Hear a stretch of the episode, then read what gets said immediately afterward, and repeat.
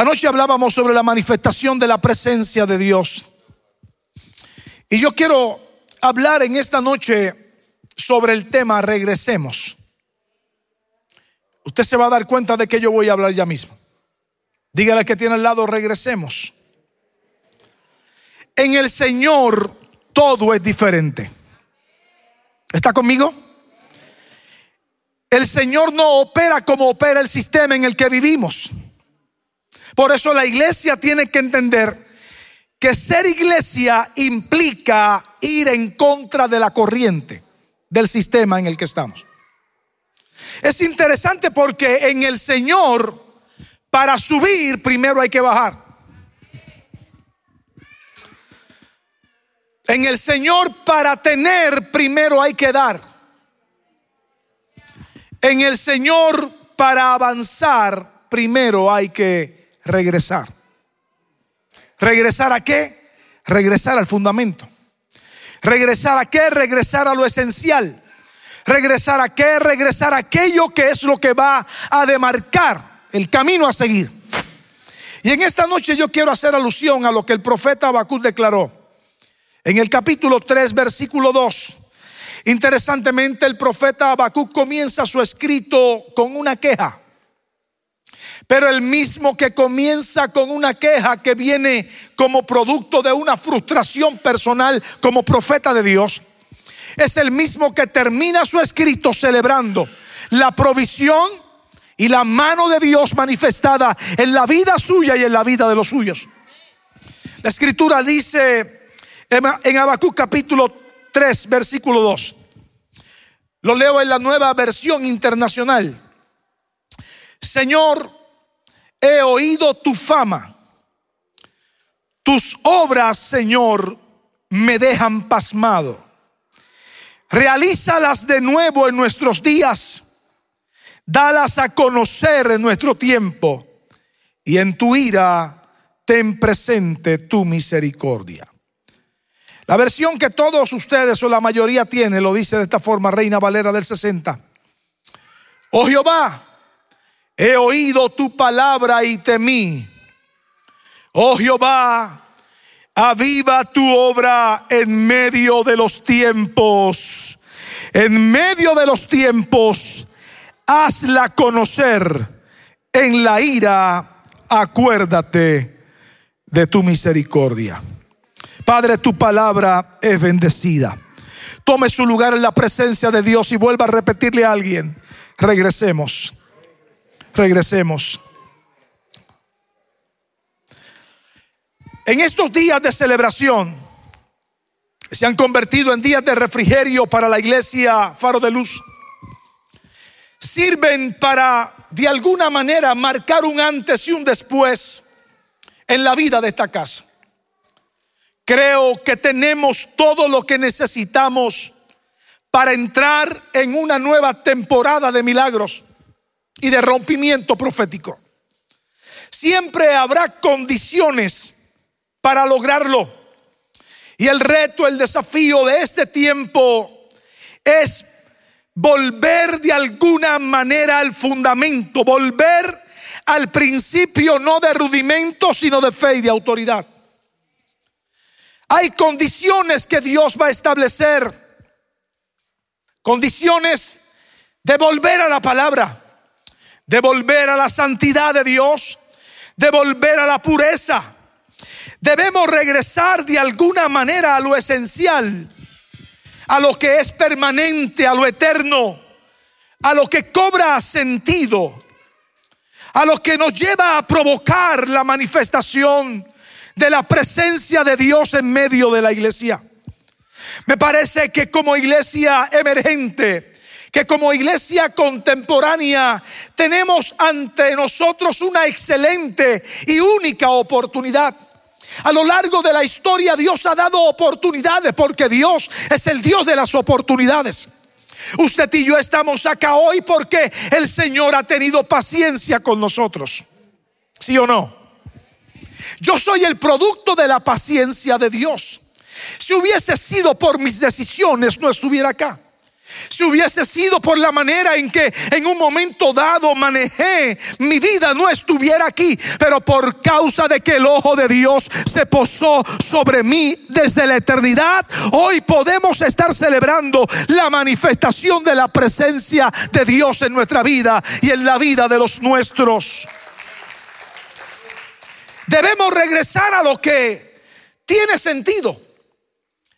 Debemos regresar no a lo superficial, no a lo que pudiera parecer pasajero, no a lo que pudiera ser algo atractivo. Debemos regresar a lo que le da sentido de dirección a la vida de la iglesia. Debemos regresar a la experiencia del avivamiento. Debemos regresar a la experiencia de volver a encontrarnos con Dios en el camino. Y yo quiero en esta noche de alguna manera compartir con ustedes desde una perspectiva diferente lo que el Señor quiere mostrarnos esta noche. Porque para poder ser efectivos en la dinámica de la gran comisión, debemos revaluar el concepto que hemos construido sobre lo que es la presencia de Dios en nosotros. Cuando analizamos la vida y ministerio de Habacuc, tenemos que concluir lo siguiente. Habacuc representa a un pueblo que está expectante dentro de un contexto de opresión y de violencia. Y quiero que haga la conexión porque se repite la historia, aunque la historia no es cíclica, vivimos momentos cíclicos en ella. Se repite de alguna manera experiencias del pasado porque el ser humano ha sido el mismo. Y Habacuc está escribiendo desde un contexto donde está enfrentando la opresión y enfrentando la violencia. En el contexto en el que Habacuc escribe, hay dos grandes poderes. Al norte los asirios y los neobabilónicos y al sur los egipcios, todos en una constante lucha de poder. De hecho, lo que desata las luchas o las guerras en las naciones es el poder. Es una lucha de poder. Es una lucha por la preeminencia. Es una lucha por la jerarquía. Es una lucha por estar arriba y no abajo. Las naciones de la tierra chocan con frecuencia por mantener el poder. No era diferente en los tiempos de Habacuc. Cuando entendemos el contexto de Habacuc tenemos que establecer lo siguiente. Se refiere precisamente a las intervenciones del Señor conocidas por el profeta, su gran mayoría manifestaciones del Señor a favor de su pueblo desde una relectura del Éxodo. Decíamos anoche que en el Éxodo se comenzó a escribir el Génesis. Desde un punto de vista teológico, Dios comenzó a revelar en ese trayecto del desierto porque tengo una buena noticia para la iglesia Faro de Luz. No importa lo difícil o lo complicado que parezca el panorama, la revelación del Señor siempre estará con nosotros. De hecho, el éxodo tiene múltiples implicaciones. Tiene implicaciones sociales, implicaciones políticas, implicaciones económicas, implicaciones psicológicas, ecológicas y cósmicas. El proceso nos invita a revaluar, a redefinir, a analizar y a indagar en cuanto a lo que estamos enfrentando hoy. El mirarnos en el espejo de la escritura nos permite saber que no es algo nuevo lo que estamos enfrentando. Estamos enfrentando lo que nos toca a nosotros como momento histórico y como momento histórico dentro de lo que Dios estableció. Interesantemente, la súplica del profeta que acabamos de mencionar en Habacuc capítulo 3 versículo 2, la súplica del profeta invoca y apela a la intervención histórica del Señor para su tiempo. Y hay una expresión clásica en ese contexto escritural. Aviva tu obra en medio de los tiempos. En medio de los tiempos, hazla conocer. Pero la, la, obra de Dios no podrá ser avivada a menos que la iglesia esté lista para provocarlo. La manifestación de la, de la presencia de Dios no podrá ser diseminada, compartida, proyectada y proclamada a menos que la iglesia de Cristo esté lista para aceptar el desafío de la proclamación de fe de la palabra de Dios. Los grandes movimientos de avivamiento los grandes momentos de despertar en las naciones de la tierra han sido el resultado de la intervención divina. No hay nada que podamos hacer por nuestros propios méritos. No hay nada que podamos lograr con nuestras propias fuerzas. Lo que hoy tenemos, donde estamos parados hoy, lo que podemos observar con nuestros ojos, lo que podemos disfrutar esta noche es el producto del deseo de Dios manifestado en la vida de la iglesia por causa de lo que Él estableció en la eternidad y hasta la eternidad. Habacuc sintió la necesidad de volver a disfrutar la manifestación de la presencia de Dios en su pueblo. Él tenía el hambre de que Dios volviera a despertar el ánimo cansado de un pueblo que había estado indiferente ante la realidad profética que vivían. Y él oraba al Señor y oraba con intensidad. Oraba con coraje porque en medio de su oración estaba frustrado, estaba lleno de ansiedad y lleno de incertidumbre. Yo he hablado tu palabra, me llamaste como profeta, he profetizado en tu nombre, pero lo que estoy viendo no pinta bien. Hay cansancio en la gente, la gente tiene la mente cansada, las manos caídas, el paso está lento por causa del el cansancio emocional que cargan. Necesito que intervengas, decía Habacuc. El avivamiento o la manifestación de la gloria de Dios va a llegar cuando nos tomemos el tiempo de recordar nuestras raíces espirituales. En otras palabras, nunca nos podemos olvidar de dónde el Señor nos sacó. La iglesia tiene que recordar de dónde el Señor la sacó, no para desear el tiempo pasado, sino para estar consciente de que estamos donde estamos, porque el Señor ha sido bueno con nosotros. Hemos alcanzado lo que hemos alcanzado porque el Señor ha sido bueno con nosotros. El avivamiento, la manifestación de la gloria de Dios viene cuando el pueblo se humilla delante de Dios. Yo creo que por años, y hablo en términos generales, la iglesia de Cristo en el planeta ha desperdiciado grandes oportunidades por causa de la indiferencia, por causa de intereses propios y personales, por causa de, momentos de, de, emoción. Hemos pasado por alto experiencias que son las que Dios diseñó para edificar nuestro espíritu y llevarnos a nuevas dimensiones de fe y de autoridad. Por alguna razón hemos estado, hemos entrado en guerras estériles en ocasiones, pero hoy estamos listos para regresar al fundamento. Hemos estado envueltos en el materialismo, pero hoy estamos listos para regresar. Hemos cometido muchos errores, pero hoy estamos listos para regresar. Hemos perdido mucho tiempo, pero estamos listos para regresar. Hemos estado distraídos pero hoy estamos listos para regresar. Hemos estado indiferentes ante lo que Dios ha planteado, pero hoy como iglesia de Cristo, en medio de esta celebración, estamos listos para retomar nuestra posición, para tomar nuestras armas y declarar que nada ni nadie podrá detenernos.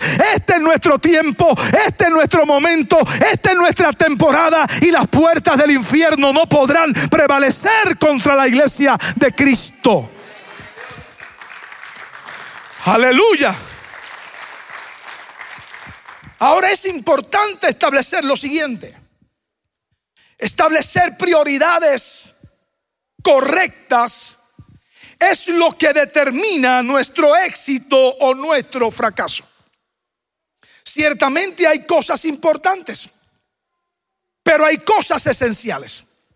Ciertamente hay cosas que tenemos que hacer. Pero como gente madura de Dios necesitamos sentarnos a planificar y a establecer prioridades, porque por causa de las prioridades establecidas veremos la manifestación de la gloria de Dios en nosotros.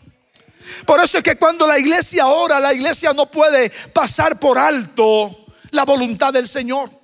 Cada oración será efectiva en la medida en que apelemos en ella a la voluntad de Dios.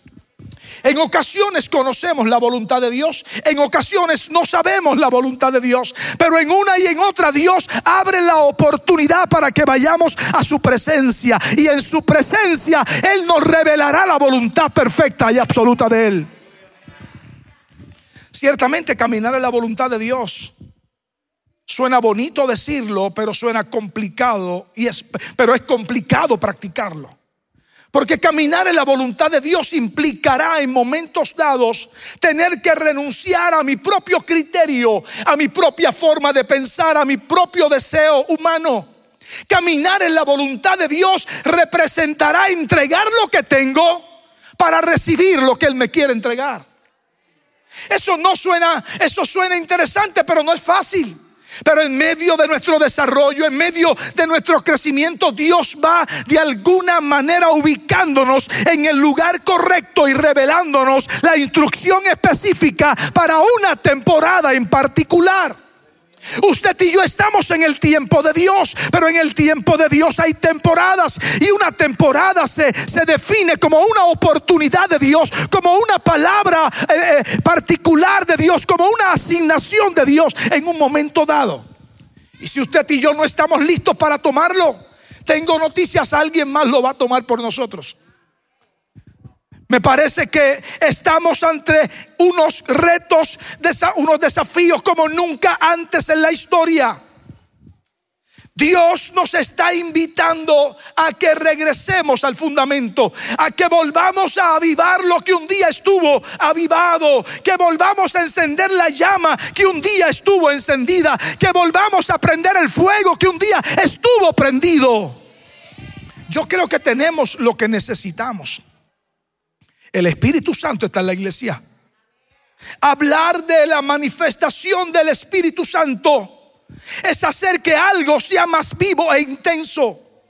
Es darnos cuenta rápidamente de algo que pudiera afectarnos positiva o negativamente y trabajar el asunto oportunamente. La iglesia del Señor no posterga asignaciones. La iglesia del Señor no anda indiferente ante los desafíos que el Señor presenta. La iglesia de Cristo está parada firme y creyendo que vamos a lograr lo que Dios dijo que lograríamos. Vamos a llegar donde Dios dijo que llegaríamos. Vamos a ver lo que Dios dijo que veríamos. Vamos a tomar lo que Dios dijo que tomaríamos. El famoso avivador llamado Carlos Fini dijo, que un avivamiento o que la manifestación de la presencia de Dios viene como un resurgimiento a la obediencia de la palabra de Dios. ¿Está conmigo?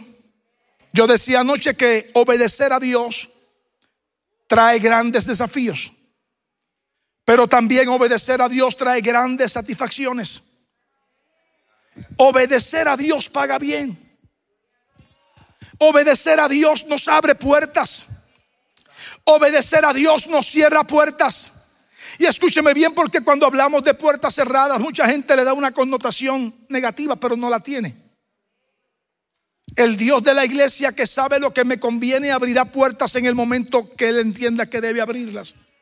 Pero cerrará puertas en el momento en que Él entiende que debe cerrarla. Una puerta abierta y una puerta cerrada es la voluntad de Dios para mí en el momento en que Él establece. No, no es el diablo el que cierra puertas. Es Dios al que servimos, el que las cierra en momentos dados. Pero Dios sabe lo que me conviene. Dios sabe dónde quiere llevarme. Dios sabe lo que yo voy a atravesar en el camino. Y en el camino Él va a hacer provisión para que yo pueda ver su gloria. Cuando yo hablo de la manifestación de la gloria de Dios, del avivamiento y de regresar a la experiencia, estoy hablando de una acción de dar nueva fuerza, vigor, animar atizar el fuego, dar viveza, es estar locamente enamorado de Jesús. Necesitamos volver a enamorarnos de Jesús. Necesitamos volver a volvernos locos por Él. Yo no sé si usted recuerda esos años de enamoramiento. Usted se amanecía si tenía que amanecerse. Usted se compraba el mejor perfume. ¿Sí o no? O eso es en Puerto Rico nada más. Cuando yo iba a visitar a mi esposa cuando éramos novios, yo me ponía la mejor camisa, el mejor mahón o el mejor pantalón. Mis zapatos tenían que estar limpios. Mi recorte tenía que estar así calado. Yo viajaba dos horas y media desde mi ciudad todos los sábados. Dos horas y media ida y dos horas y media vuelta para ir a pasar un rato con mi novia. ¿Alguien está conmigo? Y hay gente que a la iglesia le queda media hora y no quieren ir porque es lejos.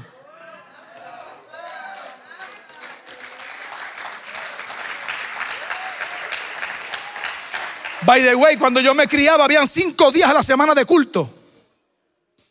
Y yo no tenía opción porque yo era el hijo del pastor. Ahora son dos y la gente no viene.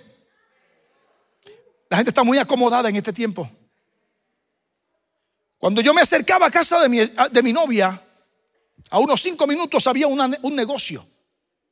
Y después de dos horas y media de viaje yo me detenía en el negocio. Entraba, me tomaba un refresco, me refrescaba, respiraba profundo hacía mis ejercicios de respiración. Me compraba, me compraba una cajita de chicles Adams. Ya esos chicles no vienen. Yo tenía en aquel entonces, usaba bracers.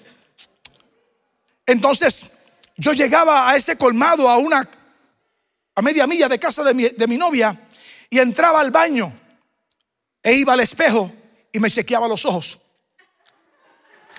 Que no hubiera nada indeseable en ellos chequeaba mi nariz, chequeaba mis dientes, me miraba, porque yo estaba llegando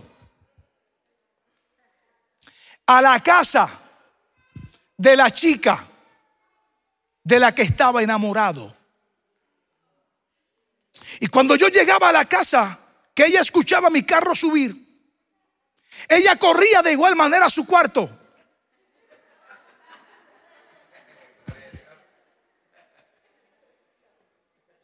Necesitamos volver a enamorarnos de Jesús. Y ella corría para su cuarto porque ella no me recibía en chanclas metedeo. No sé si aquí las usan. ¿Cómo? Flip flop. No, ella me recibía con las tacas con sus medias puestas, con su buen traje. Entonces mientras yo llegaba, ella mantenía su pelo, eh, el dubi. ¿Aquí lo conocen? Pero ella no me iba a recibir en dubi. Porque eso podría causar una mala impresión. Ella tenía que recibirme con su pelo. De hecho, cuando ella servía al Señor, tenía el pelo por acá. Ahora lo tiene así como lo tiene. Pero cuando servía al Señor lo tenía por acá. Y cuando yo subía la escalera de la casa, ella no me recibía sentada en el sofá, tirada para atrás, con el control del televisor en la mano. Cuando ella escuchaba mis pasos subiendo la escalera, ella salía a mi encuentro, abría la puerta y me recibía en la puerta. Yo no sé si usted entiende lo que yo estoy tratando de ilustrarle, pero le estoy hablando en un lenguaje que se supone que usted entienda.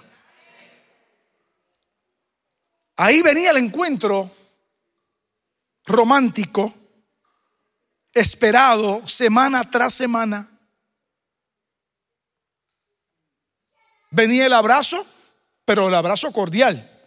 Recuerde que era mi novia, no era mi esposa. Y ahí pasábamos la noche compartiendo.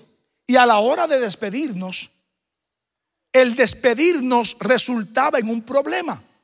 Porque yo me tenía que regresar a dos horas y media de camino. Y aunque ella estaba consciente de eso, no quería que yo me fuera. Pero aunque yo estaba consciente de eso, tampoco me quería ir. Yo no sé, pero Dios está tocándole el corazón a la iglesia para que se vuelva a enamorar.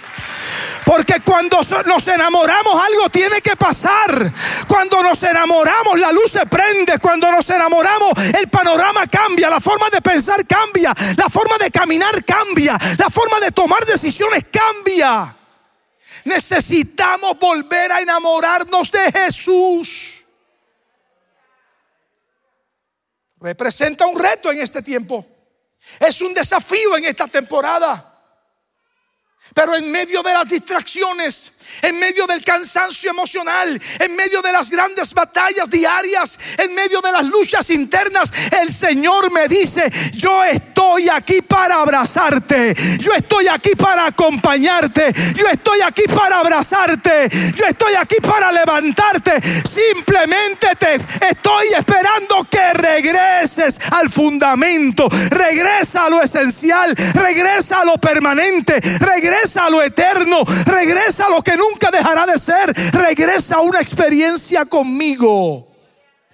Porque quiero hablarte al oído, quiero eh, eh, recostarte de mi pecho, quiero tocar tu corazón, quiero tener intimidad contigo. El Señor está desesperado por intimar con la iglesia. El Señor está desesperado por contarnos algo. El Señor está desesperado por hablarnos al oído y recordarnos cuánto nos ama. El Señor está desesperado por tomarnos de la mano y caminar con nosotros el nuevo trecho que se aproxima. El Señor está listo para defendernos en el camino. Pero la decisión la tomamos nosotros. Él no va a invadir tu territorio, Él no va a invadir tu privacidad, Él no va a torcerte el brazo, es una decisión personal y voluntaria. Él nunca va a dejar su lugar. Él siempre estará en el lugar que estaba cuando lo conocimos y lo recibimos como Señor y como Salvador. Creo con todo mi corazón que la iglesia contemporánea de la que usted y yo formamos parte necesita de alguna manera, de manera volver a reevaluar su, su rol y su asignación en la tierra. Me parece que debemos volver a ser la iglesia relevante. La iglesia que se gane el respeto de los gobiernos. La iglesia que tenga influencia por causa de la unción y la manifestación del Espíritu Santo en su vida. No es hablar por hablar, es mostrar la manifestación de la gloria de Dios en nosotros. Y para eso tenemos que volver, tenemos que regresar al fundamento. ¿Y cuál es el fundamento? La vida de intimidad. No puede haber intimidad si no hay vida de oración. No puede haber intimidad si no conocemos la escritura. No puede haber intimidad si no volvemos a las vigilias, al ayuno. No puede haber intimidad si no madrugamos a orar. No puede haber intimidad si no sacamos tiempo fuera del bullicio para, para escuchar el silbo apacible, de, apacible del Espíritu Santo que nos habla el corazón. ¿Sabe cuántas cosas Dios ha querido decirnos? Pero hay mucho ruido a nuestro alrededor. ¿Sabe cuántas cosas el Señor ha querido recordarnos? Pero hay mucho ruido a nuestro alrededor. ¿Sabe cuántas cosas el Señor ha querido mostrarnos? Pero hay mucho ruido a nuestro alrededor. Debemos tomarnos el tiempo de apartarnos del bullicio y volver al fundamento, volver a la experiencia que nos transformó, volver a escuchar la voz apacible del Espíritu Santo en el momento de intimidad. ¿Sabe qué es lo único que nos va a sostener? Que volvamos al fundamento. Vienen días aún más complicados de los que hemos vivido. No crea que esto va a mejorar.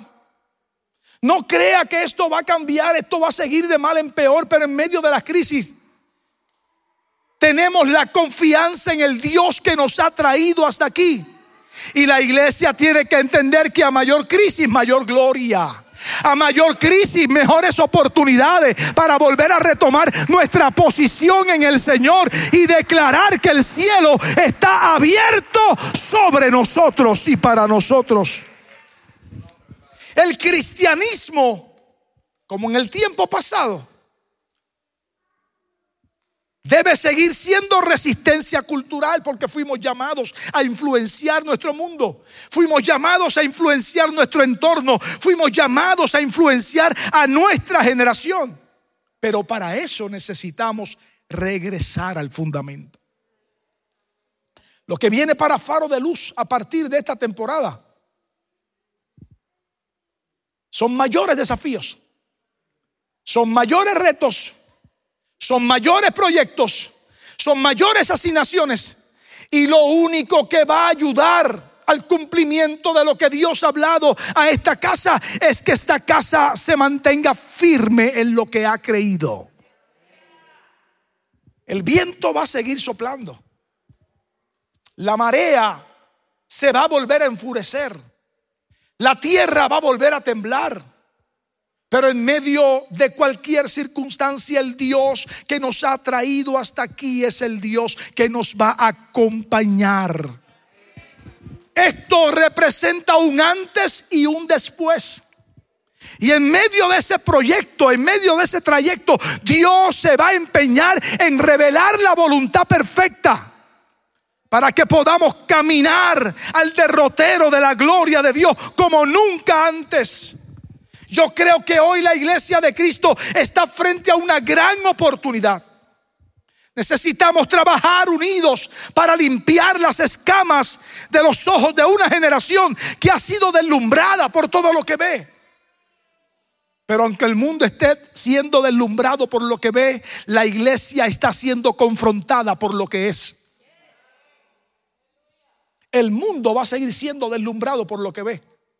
Pero la iglesia tiene que seguir siendo transformada por lo que es. Usted y yo cargamos la gloria de Dios en la tierra. Usted y yo somos los representantes de Jesús en la tierra. Usted y yo somos el espejo donde la gente se tendrá que mirar para reconocer que el Dios de la iglesia es el Dios verdadero. Necesitamos de alguna manera trabajar por el debilitamiento de la mentira de que se puede disfrutar la vida sin darle lugar a Dios. No, no se puede disfrutar la vida si Dios no está en nuestra vida. Necesitamos plantearnos y planear hechos objetivos de transformación hacia nuestros sistemas de vida. Necesitamos un genuino avivamiento del corazón y de la razón. Y todo eso comienza conmigo. Diga, todo eso comienza conmigo. No siga buscando afuera lo que ya usted carga adentro. Usted tiene todo lo que necesita. Y yo no estoy hablando de nueva era ni estoy hablando de pensamientos idealistas, filosóficos, postmodernos, no. Estoy hablando de la realidad de la escritura. Todo el que es lleno del Espíritu Santo tiene lo que necesita para triunfar en la vida. Todo el que carga la presencia del Espíritu Santo está listo para trastornar el sistema donde vive, para la gloria del Señor. Todo el que carga la manifestación de la gloria del Espíritu Santo está listo y está calificado para provocar un milagro donde quiera que vaya en el nombre del Dios que carga.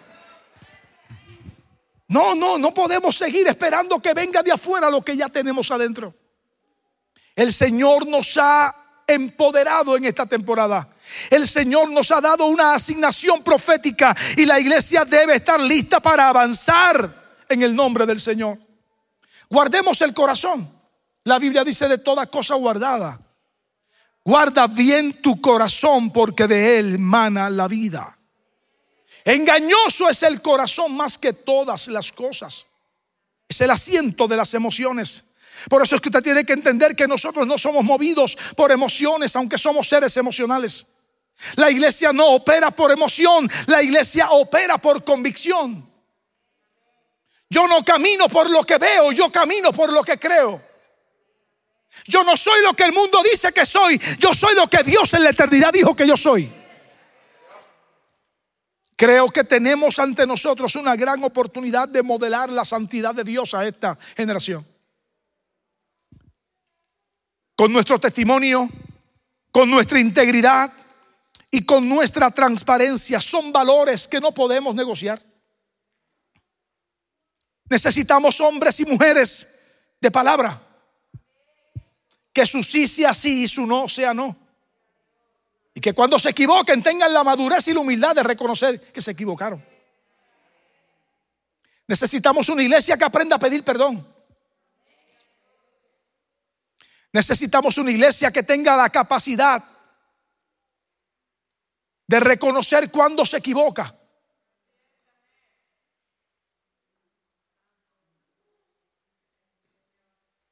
Necesitamos regresar. Estamos envueltos en mucho ruido, pero no podemos negociar lo esencial.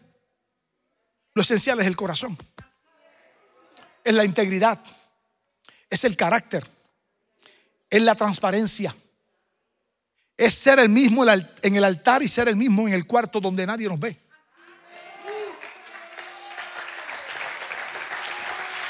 Necesitamos ser una iglesia que modele la santidad del Señor cuando habla.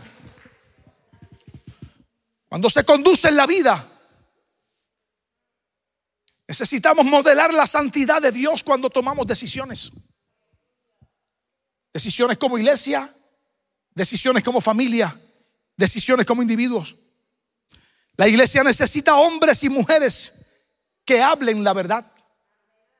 La Biblia dice, compra la verdad y no la vendas. ¿Sabe lo que implica eso? Con la verdad no se puede negociar. Necesitamos hombres y mujeres que sean firmes en lo que creen, que no anden en la vida con ambivalencias, que no vivan en la vida movidos por cualquier emoción pasajera, hoy sí, mañana no. Hay gente que se levantan una mañana comiéndose el mundo y al otro día están frustrados llorando su miseria. Necesitamos una iglesia firme, una iglesia valerosa, una iglesia con autoridad, una iglesia que sepa que el futuro está en regresar. Contrario a lo que muchos piensan que el futuro está en seguir corriendo. No, el futuro de la iglesia está en regresar al fundamento, regresar a la santidad, regresar a la verdad de la palabra, regresar a, provocar la manifestación de la presencia de Dios en nuestra vida y en la vida de nuestra familia. Como nunca antes necesitamos revaluar nuestras actitudes como nunca antes necesitamos pararnos en el camino y decidir regresar. Porque no es el mucho ruido que hagamos. No son las muchas lenguas que hablemos. Hay gente que habla más lengua que todos los corintios juntos.